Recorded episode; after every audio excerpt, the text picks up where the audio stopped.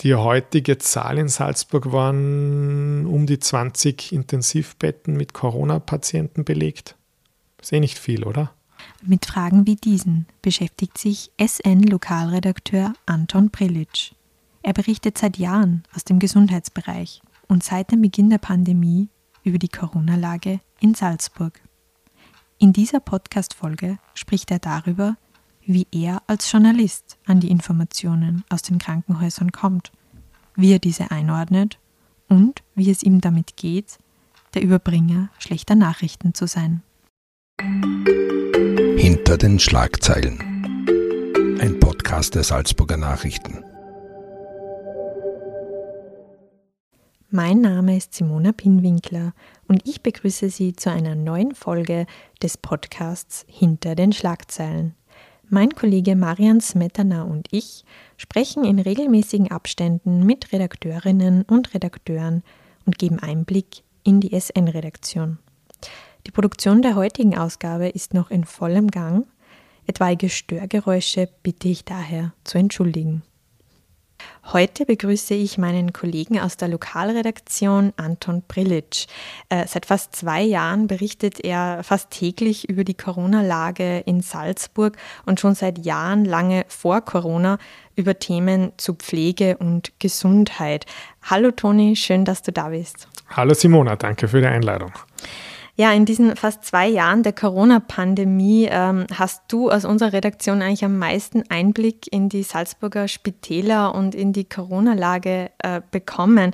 Ähm, du hast auch immer wieder Reportagen aus den Intensivstationen gemacht und führst Gespräche mit Ärzten, mit Pflegern. Ähm, was ist dir aus dieser Zeit besonders in Erinnerung geblieben?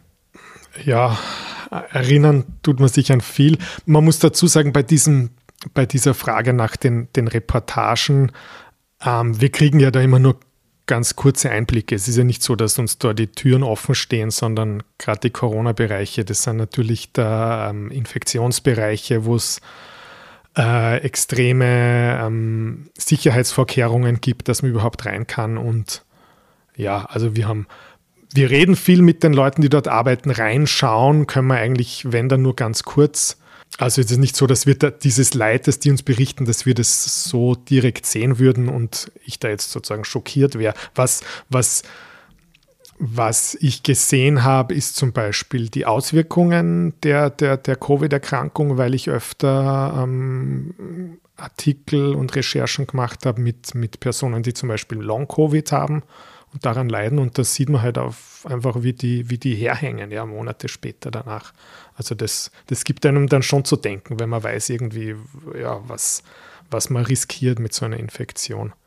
Ja, und sehr eindrücklich war jetzt, das war jetzt gerade vor zehn Tagen, haben wir uns jetzt getroffen, so knapp rund um den Höhepunkt der Pandemie mit, mit drei Pflegekräften von der Intensivstation und wie, ja, wie es denen geht. Und da, ja, da habe ich sehr, sehr müde Gesichter gesehen. Und äh, weil du das Spitalspersonal ansprichst, äh, du hast gerade erst kürzlich Interviews mit Pflegekräften geführt, die seit fast zwei Jahren auf Anschlag arbeiten. Wie wirken diese Menschen auf dich? Ja, also der, mir hat ein, ein Bekannter, der, der eben Arzt ist, hat mir, hat mir gestern eine Nachricht geschrieben und hat das Wort mütend dabei verwendet. Ähm, also müde und wütend zusammen und, und das trifft es, glaube ich, ganz gut.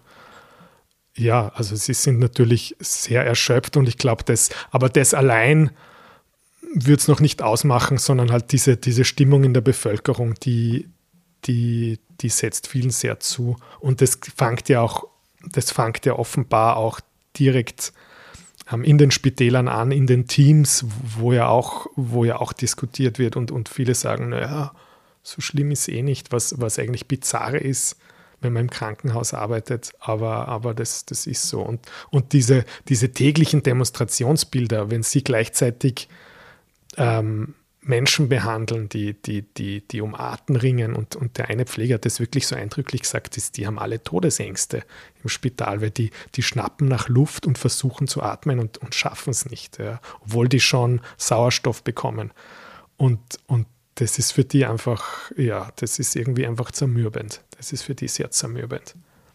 Du hast es schon erwähnt, also äh, es sind keine offenen Türen für Journalisten im Spital, gerade auch die Sicherheitsvorkehrungen sind sehr hoch. Wie ist es dann für dich, an diese Informationen zu kommen? Die werden sich ja jetzt wahrscheinlich auch nicht mäßig freuen, ständig Anrufe von Journalisten zu bekommen. Oder wie ist da so die, die Kommunikation? Ja, das ist prinzipiell, na, freuen sie sich durchaus zurzeit im Spital, wenn man berichtet und wenn man auch die Situation relativ ungeschönt berichtet. Also es ist ja so, dass wir prinzipiell, ähm, es werden täglich die aktuellen Spitalszahlen veröffentlicht vom, vom Land Salzburg. Es gibt einen eigenen Corona-Krisenstab und der, der Pressesprecher von den Landeskliniken fungiert da auch als, als sozusagen Sprachrohr für diesen Krisenstab, wo wir immer anrufen können. Wir können eigentlich jeden Tag äh, erfahren, in welchem Spital liegen wie viele Patienten auf Intensivstationen, auf Normalstationen. Wir kriegen auch Zusatzinformationen über, soweit die das halt wissen und im, im Rahmen des Datenschutzes auch sagen dürfen, über Impfstatus und so weiter. Also das ist jetzt gar nicht so das Problem. Das ist eigentlich sogar interessant, weil wir ja auch nicht erst seit Corona über Probleme im Spitalsbereich berichten und dass allenfalls mal, wo was überfüllt war, dass aufgrund des Pflegemangels Betten nicht bespielt werden konnten. Das ist ja alles nicht neu. Wenn man vor zwei Jahren da angerufen hat im Spital, hat es halt dann gern mal geheißen, nein, nein, es ist alles in bester Ordnung und, und, und bitte nicht ah, die Patienten verunsichern und nicht so viel negativ berichten. Und da ist jetzt, also merke ich persönlich schon, also da ist schon eine Offenheit auch da prinzipiell und wir können ja es stehen uns auch die Primare prinzipiell als Gesprächspartner zur Verfügung. Das ist eigentlich, das ist schon so, ja. Die Frage ist halt immer, aber ja, die Frage ist halt immer, es gibt halt Leute, die, die sagen, das glaubt man nicht. Genau, darauf wollte ich jetzt hinaus. Also ich, ich habe immer wieder, ich führe Gespräche mit Personen, ähm, die auch immer wieder sagen, ja, schreiben können sie ja alles. Äh, und genau, daher die Frage. Das heißt, du bist eigentlich ja darauf angewiesen, auf Gesprächspartner und auf die Informationen. Ähm, aber inwieweit kannst du die dann auch nachprüfen? Ja, ich meine, das ist, das ist ja prinzipiell im Journalismus so, dass wir, ich meine, es gibt ja das Prinzip Check und Recheck.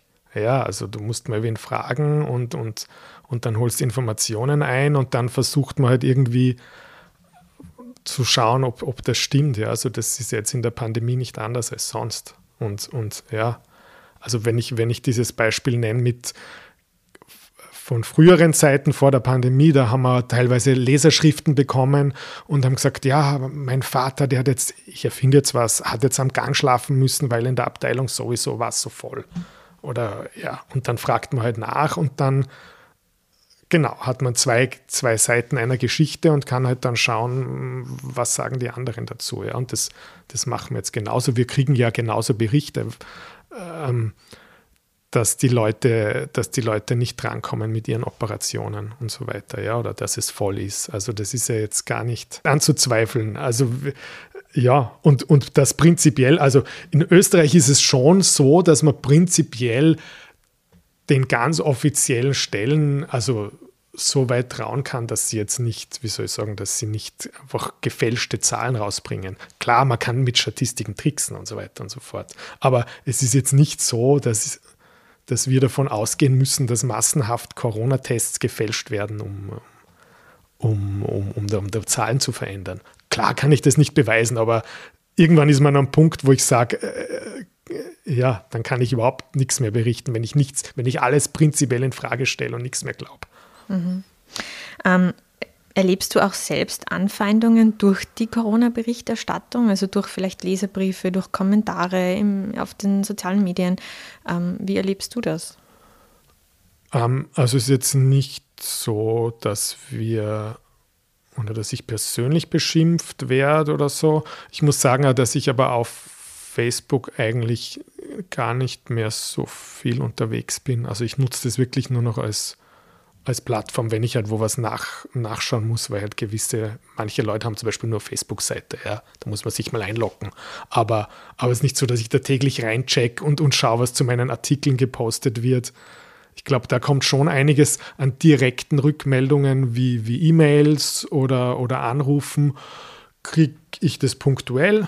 Ähm, ich muss aber auch sagen, dass diese persönlichen Zuschriften, die sind da dann meistens auch sehr gesittet und, und ja, also manches sind schon so ein-, zweizeilige Meldungen, so unglaublich, was ihr da schreibt und so. Am Höhepunkt der Pandemie sind natürlich auch die, die, diese kritischen Stimmen wieder sehr laut geworden. Und da habe ich, da habe ich mit zwei Lesern mal so ein bisschen hin und her geschrieben, die, die da sehr, sehr kritisch waren. Und eben einer davon war, war ein pensionierter Mediziner auch. Und das war für mich interessant, ja, weil der, der dann zum Beispiel, das ist auch einer der vielen Mythen, der grassieren, der hat zum Beispiel das PCR-Testen an sich in Frage gestellt und hat gesagt, das funktioniert nicht, weil das ist, das ist ja nur ein Ausschnitt dieser Gensequenz und, und man müsste das alles komplett sequenzieren, um, einen, um eine richtige Aussage treffen zu können und da ist so eine hohe Fehlerquote und ja. Was antwortest du dann auf diese, auf diese Nachrichten? Ähm, ich habe, also diese beiden Mails sind prinzipiell so losgegangen, dass, dass sie mal so ganz allgemein geschrieben haben, dass wir die journalistische Sorgfalt nicht walten lassen. Und ja, das ist immer mal schön, wenn man so einen allgemeinen Vorwurf kriegt, dann kann man mal auch allgemein zurückschreiben und sagen, ja, wir bemühen uns sehr und versuchen Informationen äh, ja, gegenzuchecken und, und, und gehen prinzipiell schon sehr sorgfältig vor. Und, und, und ja, und dann ist daraus ist halt daraus ein, ein ja, kurzer Austausch passiert in beiden Fällen. Wobei ich dann bei dem einen habe ich dann ein ewig langes Mail zurückbekommen, wo irgendwie acht Punkte aufgelistet waren, was alles nicht geglaubt wird und was man alles gehört hat, ohne Quellenangaben und, und so weiter. Und da war ich dann auf dem Punkt, wo ich gesagt habe, okay, allein auf dieses Mail jetzt fundiert zu antworten, würde mich vielleicht einen Arbeitstag kosten oder zwei. Und ich habe es dann dabei belassen. Weil man auch dazu sagen muss, ich bin ja selber, ich bin ja nur, ich, ich berichte über etwas und bin vielleicht in der Redaktion äh, ein bisschen fokussiert auf das Thema, aber ich bin ja kein Mediziner in dem Sinn. Also, ja.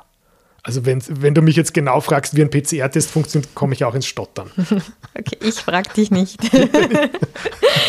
ähm, ja, also genau, wie schwierig ist es als Journalist oder gerade auch äh, in der Redaktion? Es gibt ja auch sehr viele Diskussionen in den Konferenzen auch immer zur Corona-Lage. Da sind ja auch nicht immer alle einer Meinung, wie und in welcher Form ein Thema oder ein Artikel gespielt wird.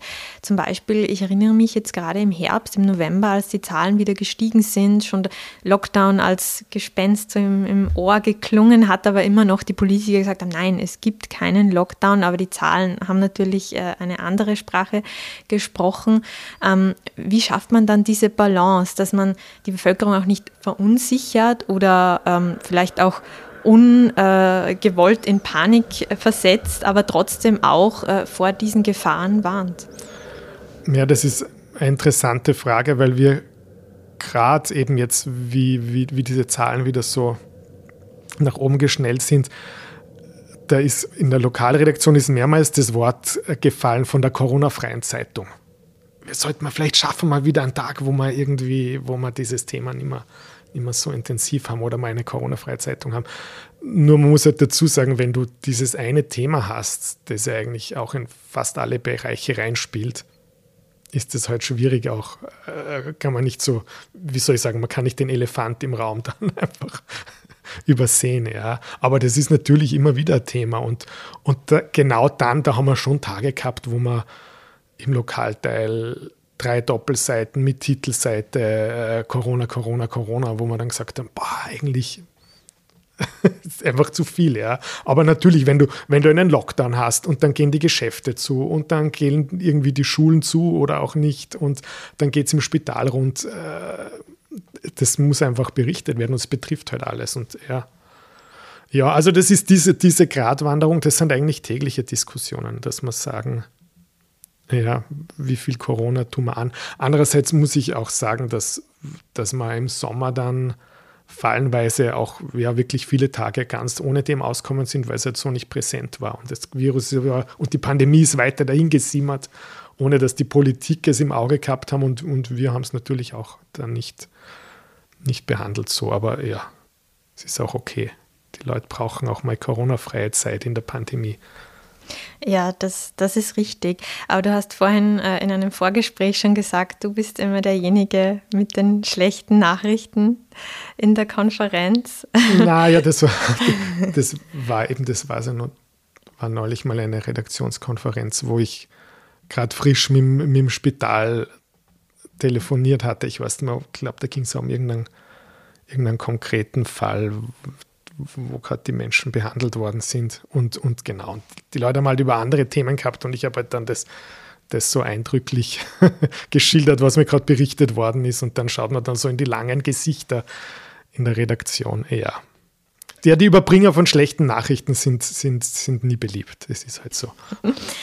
Ähm, ja, wir kommen gerade aus einem dreiwöchigen Lockdown. Äh, die Lage in Salzburg äh, war, ja, war ja sehr schwierig. Äh, ab Mitte November spätestens. Es mussten sogar Intensivpatienten nach Wien ausgeflogen werden. Also im letzten Jahr haben wir noch Patienten aufgenommen aus Frankreich zum Beispiel. Das, das war ein sehr prominentes Beispiel. Ähm, wie ist jetzt nach diesen drei Wochen, wie würdest du die Lage derzeit einschätzen?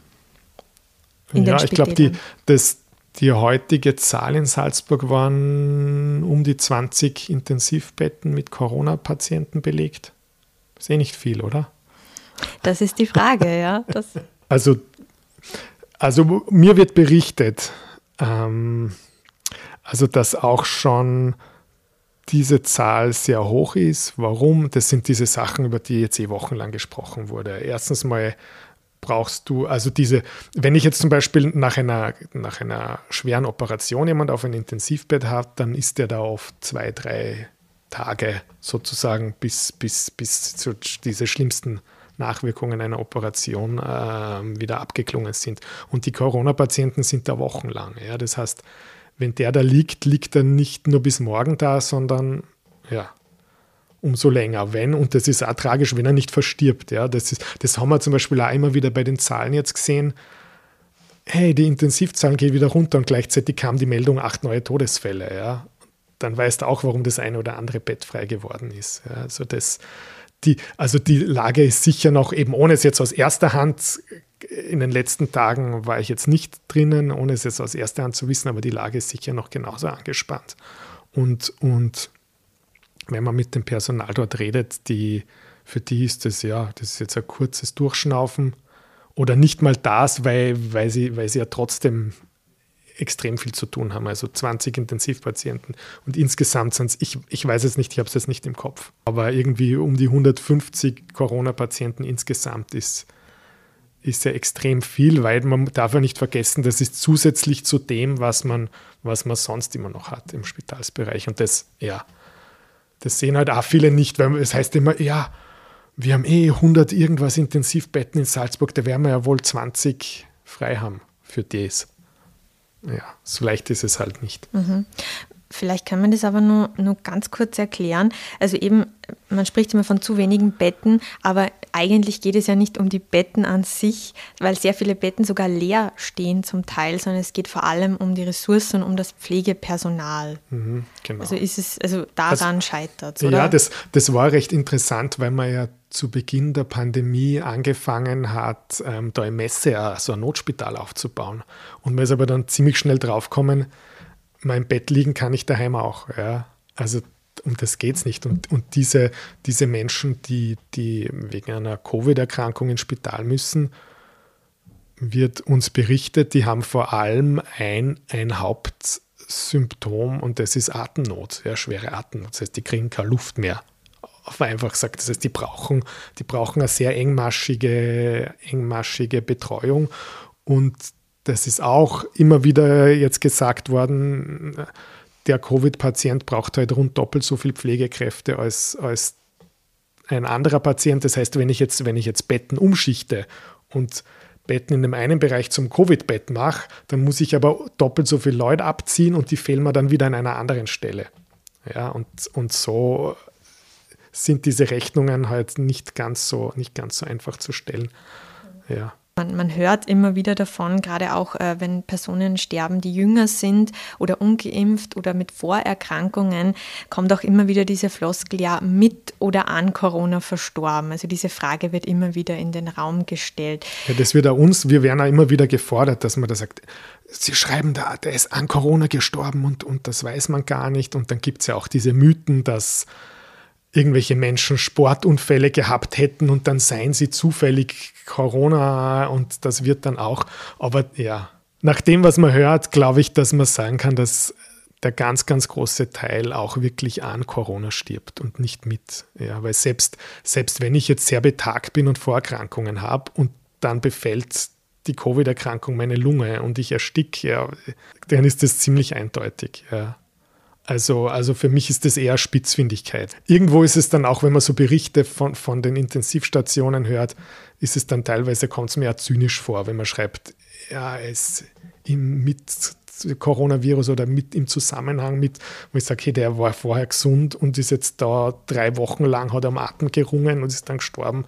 Und dann eiert man so rum und sagt, irgendein Zusammenhang mit Corona. Na, der, der ist an Corona gestorben, ja. Jetzt wurde das ähm, Spitalspersonal oder das Pflegepersonal zu Beginn der Pandemie noch beklatscht. Äh, mittlerweile, du hast es vorher schon angesprochen, ähm, die Stimmung äh, ist rauer in der Gesellschaft. Es, es, müssen sich mittlerweile sogar schon mit Demonstrationen direkt vorm Spital äh, herumschlagen. Ähm, viele kündigen auch mittlerweile, also viele gehen einfach auch aus der Pflege weg, sind überlastet. Ähm, Jetzt ist eben die Frage, also gerade auch die Landesstatistik hat errechnet, dass bis zum Jahr 2024 in Salzburg 880 Pflegekräfte fehlen werden. Ähm, die Pflegereform, die von Türkis-Grün angekündigt war, verschiebt sich jetzt wieder ins nächste Jahr.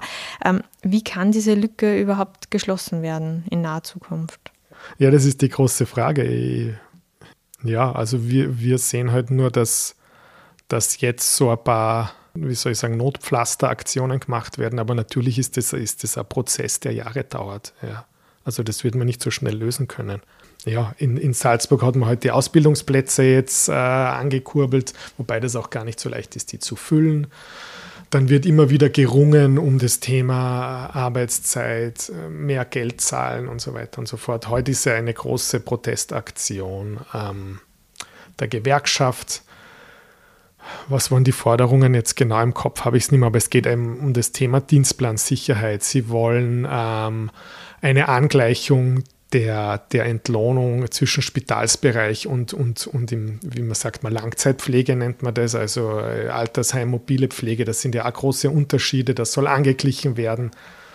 Ja, und, und, und. Also das sind alles Forderungen, vieles ist noch nicht erfüllt und ja, also wir werden das, das wird man nicht, diese Lücke ist ja, also die Berechnung mit die 880 ist ja, glaube ich, auch schon aus dem Jahr 2017 oder 18. Wahrscheinlich, wahrscheinlich ist, ist, ist sie größer, ja. Ähm, wir haben auch gesehen, dass der Stellenplan immer, immer ausgeweitet wird im Spital, weil einfach auch der Bedarf größer ist und, und es fangen zwar auch tendenziell mehr Leute im Spital an, aber die Lücke wird trotzdem größer. Und im, und im, im, im Seniorenwohnheimbereich und in der Mobilpflege ist es noch viel schlimmer. Ja. Also da fehlen einfach die Leute ja, wie man das fühlen kann, keine Ahnung. Das müssen die Experten sagen. Mhm. Ja, aufgrund der Virusvariante Omikron warnen die Experten vor einer fünften Welle und dass die Spitäler schon im Jänner wieder überlastet sein könnten. Ähm, trotz, äh, obwohl du ja sonst die schlechten Nachrichten übergibt, äh, übergibst, gibt es zum Abschluss dennoch was Tröstendes auch aus dem Spital oder aus dem Bereich zu berichten. So aus dem Bereich aus dem also, Corona-Bereich. Ich wollte sagen, was tröstendes schon, bald, bald ist Weihnachten. Aber, ähm, na, also die Aussichten sind nicht rosig. Also jetzt hat man irgendwie, wenn man die jüngsten Prognosen hört und sieht in den Ländern, wo, wo diese Variante schon dominant ist, wie hoch auch da dieser berühmte R-Faktor, also diese Reproduktionszahl ist. Da habe ich schon Berechnungen gesehen, dass die irgendwo zwischen drei und vier liegt. Also das eine Person drei bis vier weitere ansteckt. Und, und in Österreich haben wir jetzt Probleme gehabt, wo dieser R-Faktor bei 1,2 war. Also, ja, also sagen zwar alle Experten, man muss noch abwarten, auch weil man noch nicht weiß, wie schwer die Verläufe sind bei Omikron. Aber so viele gute Nachrichten gibt es da jetzt nicht. Mhm. Du hast vor kurzem allerdings auch mit äh, Pflegepersonal gesprochen, die sich trotz allem dafür entschieden haben, äh, noch dabei zu bleiben, sozusagen. Was äh, spornt denn die Leute an? Ja, also das sind schon alle, die sind schon alle leidenschaftlich gerne in ihrem Beruf. Also auch das trifft jetzt genauso Ärzte wie Pflegekräfte und, und wenn, wenn man mütend ist allein, deswegen muss man noch nicht aufgeben. Sehr gut, das ist doch ein tröstendes, ein tröstendes Schlusswort. Ähm, ja, dann äh, danke ich dir, lieber Toni, für deine Zeit und äh, für die interessanten Einblicke. Danke, Simona. Bei den Hörerinnen und Hörern bedanke ich mich für das Interesse. Ich wünsche Ihnen auch im Namen meines Kollegen Marian Smetana und der SN-Redaktion noch einen schönen Advent und ein fröhliches Weihnachtsfest. Wir hören uns wieder im neuen Jahr mit neuen Folgen von Hinter den Schlagzeilen. Machen Sie es gut. Das war ein Podcast der Salzburger Nachrichten. Redaktion Simona Pinwinkler und Marian Smetana. Wenn Sie mehr wissen wollen, besuchen Sie uns im Internet auf www.sn.at.